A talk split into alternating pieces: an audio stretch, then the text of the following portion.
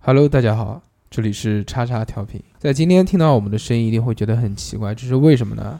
在这里有一个重要的事情跟大家讲啊，在未来的日子里呢，我们陪伴你的时间会越来越多，陪伴你的嗯次数也会越来越多。如影随形。对，大家会在更多的时间听到我们的节目。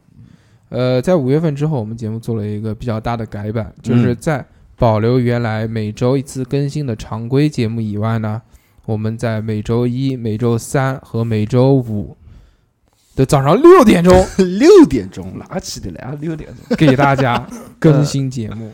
好，每周一、每周三、每周五更新的呢，分别是三个板块儿，嗯，大家哪三可个以哪三个？大家可以按需收听。周一我们给大家更新的节目呢，叫做《叉叉神话故事》。对，因为我听过很多其他的电台啊，他们有的在讲希腊神话，有的在讲嗯北欧神话，北欧神话我就觉得很有趣。但是好像讲中国神话故事的播客不是很多，对，我在想我们能不能把这个空缺给填补起来。哎，这是周一更新的，周三更新的呢，我们叫做《叉叉奇妙物语》，大家一定看过那个《世界奇妙物语》啊。这个节目呢，跟那个有点像，就是我们把这些世界上奇奇怪怪的事情来跟大家讲一讲，嗯每期一个故事。嗯， 《叉叉奇妙物语》里面呢，它包含了嗯、灵异凶案、凶啊灵异，嗯，然后那个沙雕新闻，沙雕新 闻就比如那个一百块都不给我的那 个，啊，啊，对对我对，们就会想啊，为什么世界上会有这种？这对还有那个世界未解之谜，未解之谜这些神奇的东西。对，嗯，嗯，周五跟大家要更新的这个呢，叫做“叉叉品鉴屋”。哎，嗯品鉴屋，大家相信如果有看过《银魂》的都知道，有一个叫万事屋。万事万事屋屋它是什么事情都能帮你搞定，叫万事屋。品鉴屋是什么呢？是作品推荐的地方场所对。我们把自己觉得优秀的、非常好看的作品推荐给你们。嗯每期我们推荐一个，给你们讲讲这个作品背后的故事、小彩蛋，为什么这个作品好，甚至我们可以讲一讲简短的内容。对，这个作品包含了有电影、电影、电视剧、电视剧、小说、漫画，甚至于还有一些文学作品小何的舞蹈作 品，这来个没有听一听。等等等等等等，对。就是可能在初期的时候，我们多少会有些不足的地方的话，希望能跟大家一起成长、一起进步、对一起学习嘛。对，大家骂我就可以了，就不用不用骂大硕哥跟二两哥。那么我们废话不多说，直接进入今天的叉叉神话故事。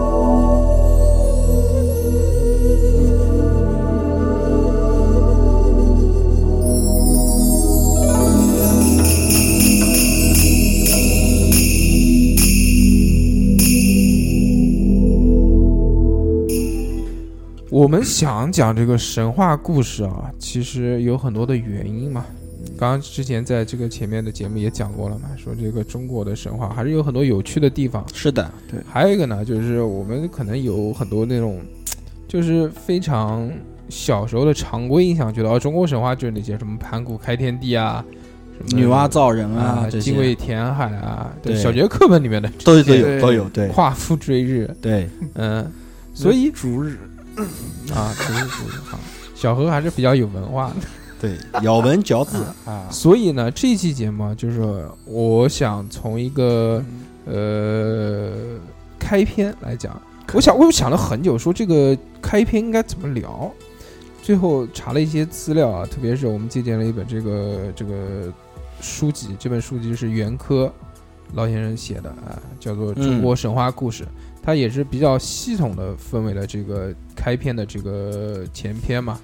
它主要跟我们讲了什么呢？主要讲了这个创世开天辟地的几个故事，但它不是一个，因为中国的神话它其实有一部分是失传的，特别早在夏商周的那一个时候断层，对，就就已经断了。之后的故事是后面的人在慢慢流传，或者是撰写下来的。对，所以真正的开头扛把子啊是谁，什么老大是谁啊，我们并不知道无。法考证了。嗯而且中国其实宗教相对来说比较多一点，对，它到底谁才是你？你像你比如国外啊，这个算了就不讲了， 我我也不知道啊。对嗯中国教嘛，就是师道如三教嘛，对嗯对吧？所以说谁也不好说谁是啊，老大，老大，谁都不服谁。谁都不服谁。对，那我就从这个开天辟地开始跟大家讲一讲啊。其中有一本书，这本书的名字叫做《庄子》，它其中有一个故事啊，叫做这个南海当时有一个天帝叫什么？叫叔，嗯，不是叔叔的那个叔，老叔、嗯二叔，老大，大哎，不是那个叔，反正是一个很复杂的字。北海有一个天帝叫做呼，天疏忽，嗯嗯中间呢还有一个天帝，三帝啊，叫做混沌，混有没有哦吃过？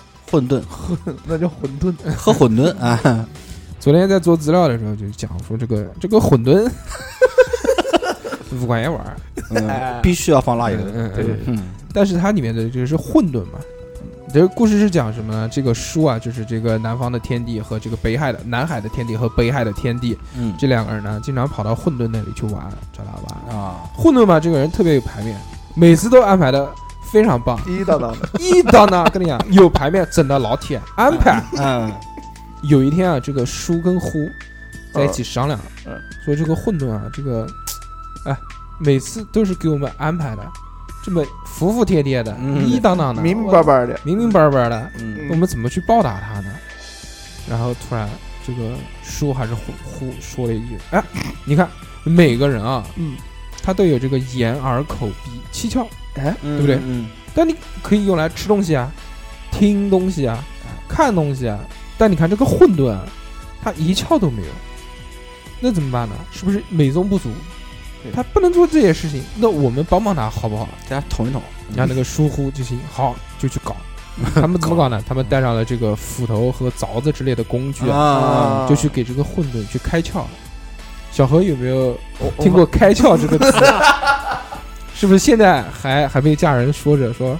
那说小何到现在都不开窍。我是的，还是停留在那个混混沌的那种当中。混沌的状态。哎，其实你现在想想看，啊这个是不是就是那个意思？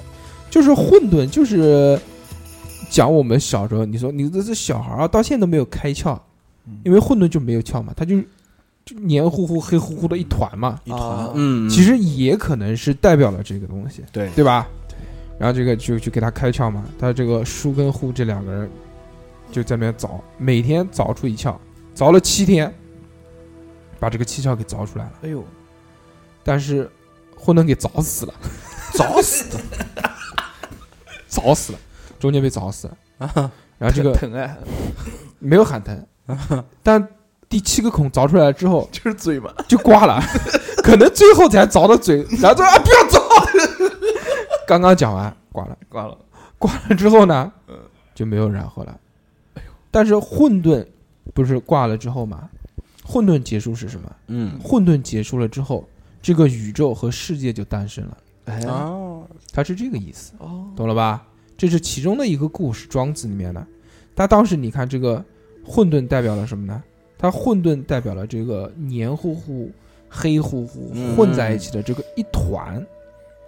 大家都知道这个不分明，对对对对对对，嗯啊不分天地嘛，不分分这个天地，阴阳嘛对对对对，然后在这个混在在这个古代的其他的神话里面呢，这个混沌啊，它也有这个其他的一种解释或者嗯其他的一种形态。嗯比如说有一本神书，我们讲这个中国神话不可能不讲到的，叫做《山海经》。 《山海经》在《山海经》的它这个《西三字经》里面说，西方的这个天山上有一只神鸟，长得像一只黄布口袋，就是可能麻袋吧之类麻的袋东西，嗯啊，身体通红，像一团火一样。哇，这只神鸟呢有六只脚，四个翅膀。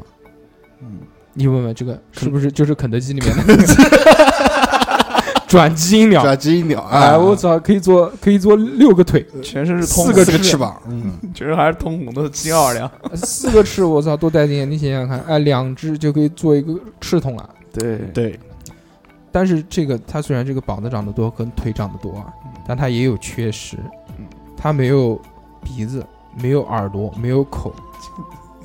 也是没有七窍是吧？对，是的，哦，哎，这个可能也是哎真的，对就是有联系。 凿他，什么早早早 早，没有没人早啊。嗯，但是呢，这个他虽然没有这个眼耳口鼻，嗯他懂得歌舞，嗯，就是经常你看到小何，我 操，南京街舞第一人， 声音怎么发出来啊？呃，他不不发声啊，但他就懂心灵，他就心灵懂，的沟通懂啊，懂啊懂，说不定可以以跟着起舞。啊，嗯，怎么样？可以可以可以，然后这个懂歌舞的这个神鸟呢，它还另外一个名字，嗯，它的名字叫做帝江。帝江嗯，帝江是谁呢？也就是帝鸿，就是作为中央天帝的皇帝。中央天地中央央天地的皇帝，对哦，哦，就是我刚刚讲的嘛，那个南海嘛，然后北海嘛，中央嘛，嗯，懂了吧？他就是中央天帝这个皇帝，所以这个预言其实跟那个预言是串起来的对这两本书。对对对庄子里面呢，他也是作为这个中央，把这个混沌叫做中央中央天地嘛，对对不对？但有的人其实也有另外一种说法，说这个混沌啊，他是皇帝的儿子。皇帝的儿子啊，哇，但是不管是皇帝也好，还是皇帝的儿子也好啊，除了道教的朋友们特别喜欢这个混沌以外，啊，因为道教追求的是反乎自然 嘛，对不时不知，无为而治，就啊哎就这种状态，混沌的这种状态是他们最喜欢。但其他的这些就是我，这些朋友们啊，嗯好像就不太喜欢。我告诉你，不是混沌，你是太岁，肉灵芝。 但其来，我们继续回到这个。呃，但这个混沌啊，它其实除了道教的朋友可能比较喜欢以外呢，嗯在其他历史上面是被的黑黑的很惨的。嗯那其中有一本书啊，叫做《神异经》，嗯这个里面也有混沌的描述，但就是完全另外一种生物了。哦，生物对，嗯他是说什么呢？他说长得有点像狗，又有点像人熊。我不知道人熊是什么野兽，可能就是熊瞎子之类的。狗头。人，它是有眼睛，但是看不见；有耳朵，但是听不见，所以是睁眼瞎。啊，这个其实也代表了说混沌是没有蹊跷，但没有只是蹊跷长了，但是不通，对就长看不见嘛对对对对对，所以这个混沌啊，他自己连走路都很困难。但是他有一个超能力，他的超能力是什么呢？就别人不管走到什么地方，他都知道。而且他的品行非常的奇怪，就他遇到那种有德性的人啊，嗯嗯，嗯德行的人，啊德行嗯就德德行行非常高尚。就我是一个脱离了低级趣味的这嗯种人，嗯嗯嗯他就不喜欢人家，他就要去顶人家。嗯啊你给我滚，你你走，你走，你走，你走开。就像小何讲一样，那个快递员一样。啊，对对对，你你跟我走，你走。走，我不要不要，但如果是恶人嗯，，橘子，如果是恶人，嗯，他反而去服服帖帖的跪舔。哦，亲近啊对吧？亲近人这家种人啊，其实也像小何一样，比如我平常骂他，他哎跪哎，哎，那你就说到这个东西啊，我是不是可以理解为人性本恶的，可能一开始就出自于这边啊？哎，也有可能。也有这种可能是吧？嗯啊，，我也觉得人性本恶，然后这个混沌还有一个爱好，他平常喜欢什么呢？其实跟小何也有点像的，嗯哼，他喜欢咬着自己的尾巴。小何当然没有尾巴了，他可以咬其他的吧。切切然后回旋、仰面朝天，哈哈大 笑。小何已经小何表是不是现很喜欢？表现出来了，啊韧带不够好，嗯，特别牛逼。但是这个地方啊，我们能看出一点来是什么啊？就讲这个混沌，它其实在古代的时候是不太被人喜欢的。对，对，所以虽然他讲说可以作为一个开天辟地的神呢、但是还是要有一个他更要多嗯有一的个解释。对更多的可能是一种状态吧，就是对没开天辟地就混在一起的那种状态，不分明的状态。嗯后面还有几个故事也是讲关于这种开天辟地的故事啊，嗯其中有一个叫《淮南子》的书里面哎记载过了，嗯，说当时上古的时候呢，还没有这个天地的时候，世界上也是一片混沌，嗯混沌呸，混沌不是混沌，混沌还得了，我早还面条呢，混沌面。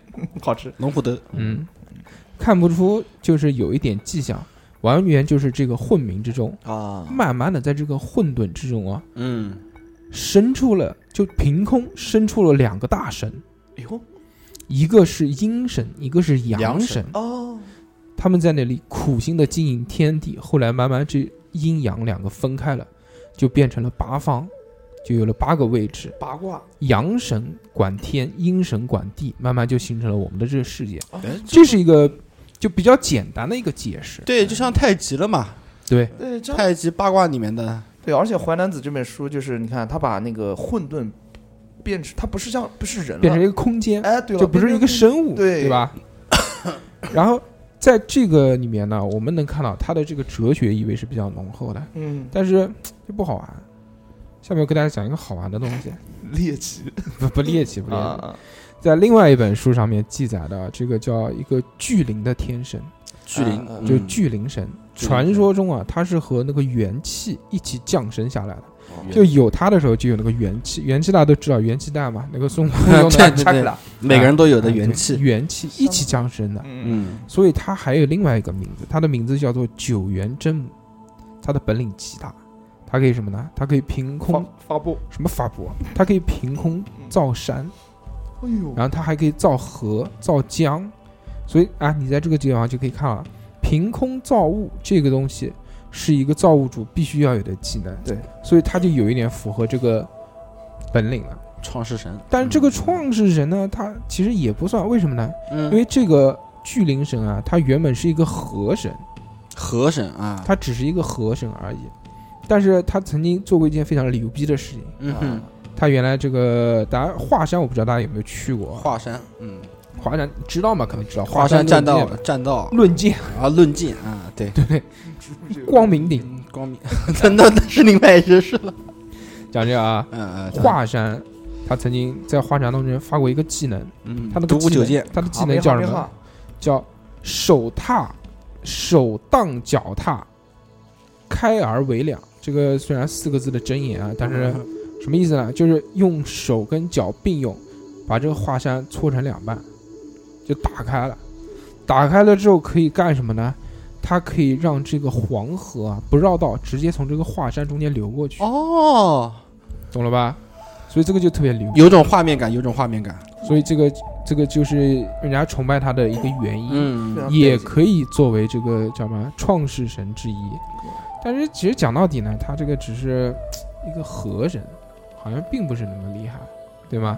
那我们现在再讲一个，刚刚讲巨灵神其实已经很大了嘛，对啊，我们再讲一个比它更大的，这个就跟后面我们讲要讲的一些神明啊，可以有串联的关系。嗯，嗯，就据说啊，在这个天和地那个时候已经建立起来了，天和地，嗯天和地刚刚建立起来的时候，这个大地上面洪水泛滥嗯。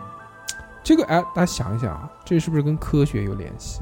因为大家都知道，地球在刚刚生态系统循环平衡的时候，就是就是一片蓝色的星球啊，就是陆地都没有，全是海啊洋。全是水，到嗯后面的时候，再慢慢慢慢陆地才浮出水面来。所以这个其实哎，神话故事跟科学还是有一点接触了对。我相信在古代的时候，它上古时期这个水占的面积一定是比现在占的还面积要大嗯还要大一些，对，对吧？所以那个时候就是洪水泛滥嘛。其实我们洪水泛滥，我们也能理解，因为那都是野河野道啊对，它决堤啊，或者什么什么所其他的地方，那个时候都没堤，人都不会造堤这种东西，对不对没？治理过，你没有治理，你肯定会泛滥的。对，所以天帝呢就派了这个一个巨人和他的妻子夫妇两个共同的治水。哎呦，这个这个巨人的名字叫做朴父，就朴素的朴，父是父亲的父。嗯，匍这样匐，啊，这两个人非常大，他们有多大嘛？千里之高，一千里，我操，一一千里一千米是一里是五百米，对啊，嗯你自己算一算呢，千里是多少多高？他们还有一个牛逼的地方是什么？就他们的腰围啊，跟身高是相等的， 就是一个球，两个球， 酒桶， 两个球不是酒桶，两个球是二饼，两个球二。这两个胖子啊圆球， 对于治水这件事情呢，非常苦恼，他们就不喜欢干这个的事情，就懒，非常懒，这帮当然来了， 就懒，就哎呦哎呦，等一会儿，哎呦。哎哎，呦，等一会儿，我在家做资料。 这是今天小欧跟我讲的话啊，嗯嗯，他们就是图省事啊，那怎么办呢？他们就去把这个河啊，嗯，就随便挖一挖，他妈有的地方挖的深，有的地方挖挖的浅浅啊，啊，有的地方堵起来了他也不管，有的地方被挡起来他也不管，反正整个工程搞得一团糟。豆腐渣工，嗯，到了许多年之后，又劳烦另外一个大哥重新治水，这个人就是禹。哦懂，了吧？就是大禹，天帝啊，当时非常生气，说你他妈的 搞什么东西啊！ 操然后就为了惩治他们的懒惰啊，就罢免了他们的职务。嗯光罢免职务不行，还要罚你，罚什么？首先裸体， 赤身裸体，一丝不挂，肩并肩就背靠背啊，不是是肩啊 并肩，就是就是并排站，并排伞，啊并排站，站在什么地方？东东南角的大荒之中，不给吃饭，不给喝水，哎呦，也不给穿衣服，啊哈让你不能怕冷，也不能怕热。它唯一可以摄取的是什么呢？只有天空中的露水。啊冲冲机，说问天帝啊，说我错了 呀，什么时候才可放我以马啊哎才可以放我嘛？收了，天帝说你等到这个黄河的水变得清澈为止，我你这个惩罚就结束。现在还站在那边了，还站在那边， 哎，懂了，对不对？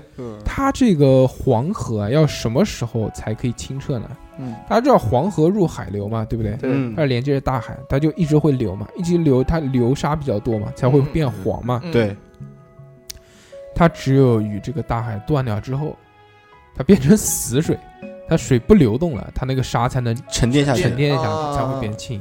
所以这就不可能的事情。嗯，这个故事告诉了我们什么呢？告诉了我们不要懒惰。对，当然也很莫名其妙，就是讲这个。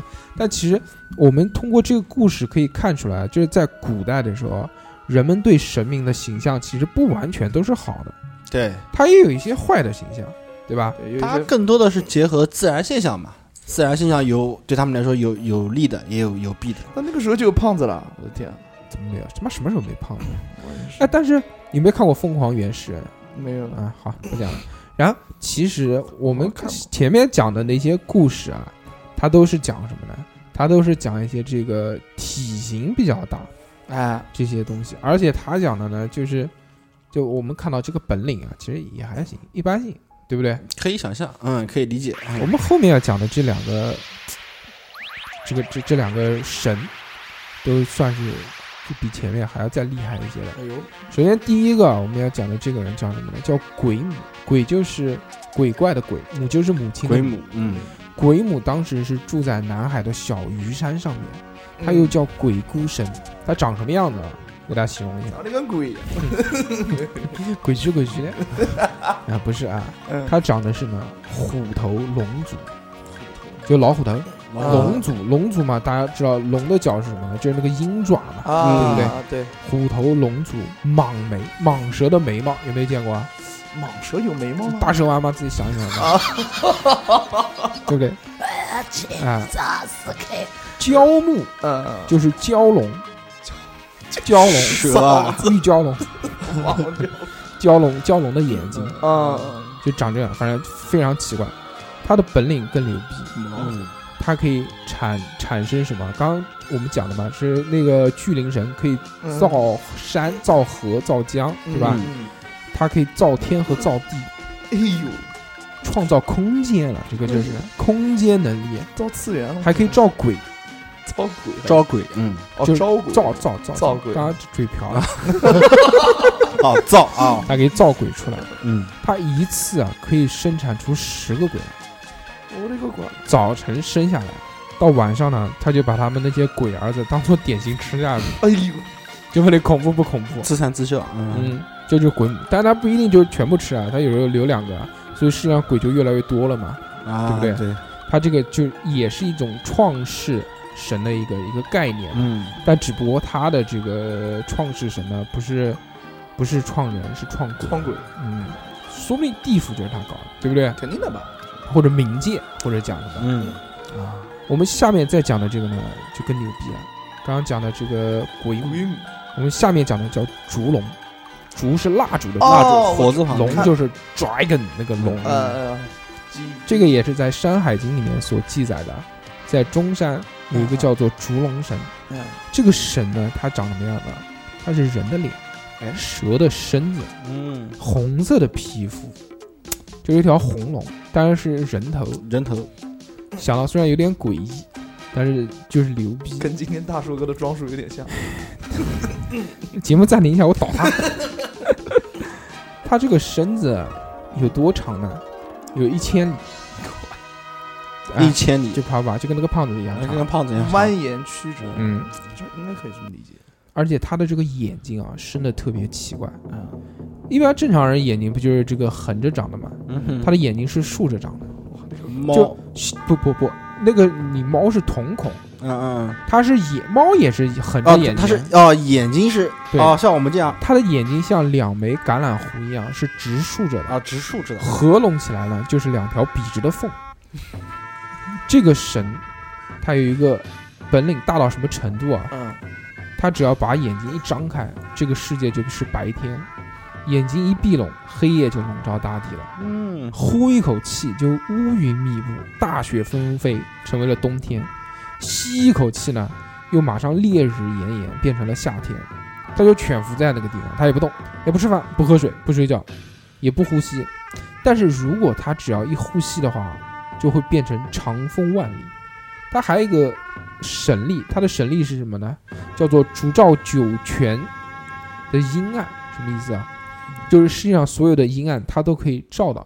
他不是他往往出现在这个世人的眼中是一个什么样的形象啊？嗯，他经常会叼着一支蜡烛，嗯标之一，嗯，叼支蜡烛，嗯然后他蜡烛的这个光芒啊，就可以照到这个各式各样阴暗的这种地方，嗯，所以又有人称它叫做烛阴。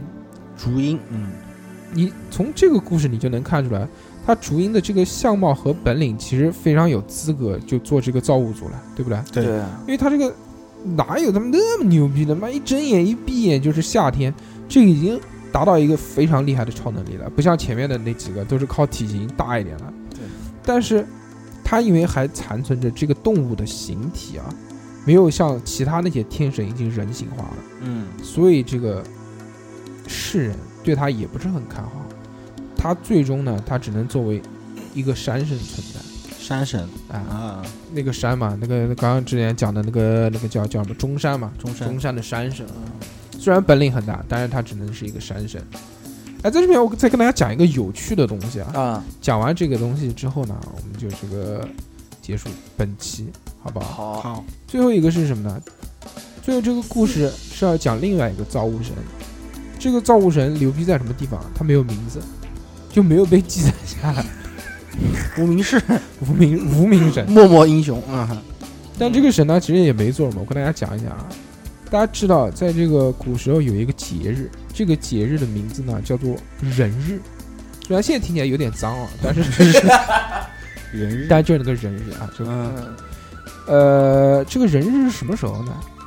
旧历的正月初七叫人日。正月初七，杜甫有一首诗，里面其中有一句啊，叫“草堂人日我归来”，就是形容这个节日的。但这个人日的由来是什么呢？就是我刚刚讲到这个无名氏的这个创世神，嗯据说啊，这个创世神呢，在正月初一的时候，他造了鸡。第一天，世界上有了鸡； 也挺脏的，第二 天早有一了样，狗，第二天是狗；嗯，第三天造了羊，第四天造了小哦不是小是猪，第四天造了猪，第五天造了牛，第六天造了马，第七天造了人，所以这个正月初七叫做人日，这个怎么有点像那个啊？是不是很像那个西方的那个哦耶创和华呃创对世神对旧约创里世面神的，对对，不对？说上帝说要有光，就便有了星光。啊期一有了什么？星期二有了什么？对对对所以说，在我们古代啊，确实也有这样的记载，很相似，但很是相但似但也有区别。但是由于这个记载呢，它这个过于简略，嗯所以连这个名字是什么都都没有记载下来，哎呀，也说不定那个啊就是啊啊记载说外国名字嘛，不认识，就不写了。 不会写英格里史， 所以说呢，这个那就算了，这也就这真的是有点细思极恐啊！这个对吧？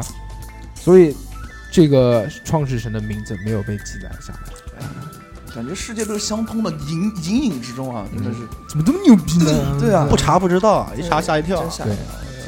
呃，所以啊，这个我们前面跟大家在聊的这些各式各样的创世神呢、都有各式各样神奇的经历。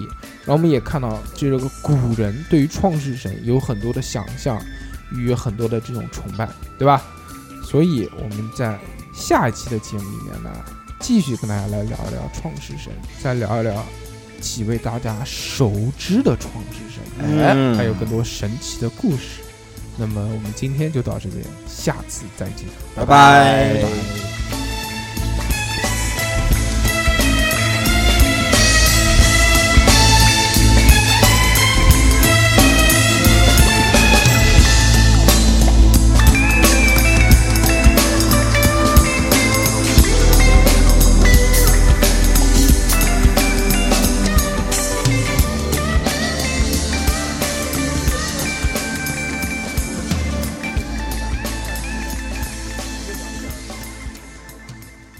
可以讲散气了嘛。笑，正好地上逼个不来的气，那如果这样的话，那我们要把我的这个东西要重新整理一下。可以。那我有没有必要还有没有必要讲昊天上帝的？